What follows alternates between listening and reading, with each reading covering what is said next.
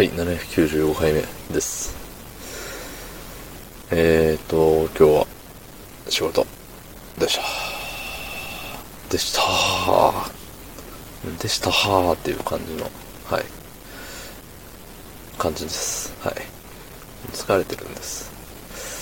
長いね。一日が長いよ。うん。まあ何があったって言われたらそんなに思い出せるようなこともないんですけれども、まあね、長いね。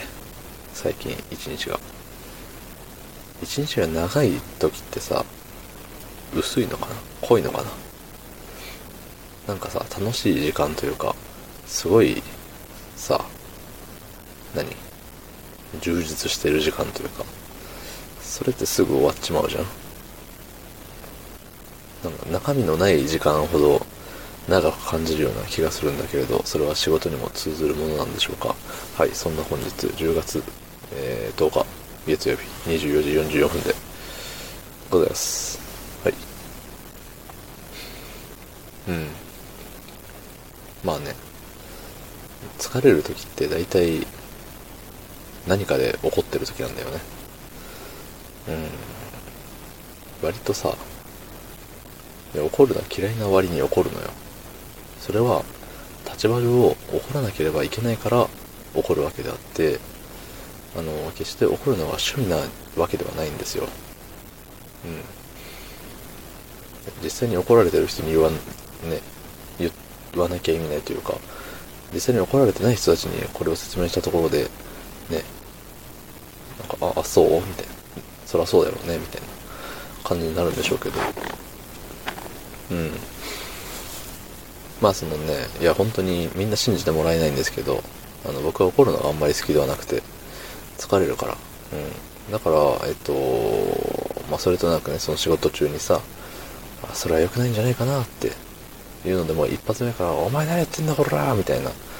うん。ね。もう初手で本気出すわけじゃなくて、あ、それ、やめた方がいいと思うよ、とか、それこうやった方が、なんか上手にできるじゃん、早くできるじゃん、みたいな感じのさ、すごい柔らかめなつもりって言ってんのよ。もしかしたらこのね、柔らかめで言ってるつもりっていうのが他の人からしたら別に柔らかくないのかもしれない。でも僕の中では、えっと、こっちの意見、要望を伝える言い方の中で最上級の柔らか表現なんですよ。これが。そう。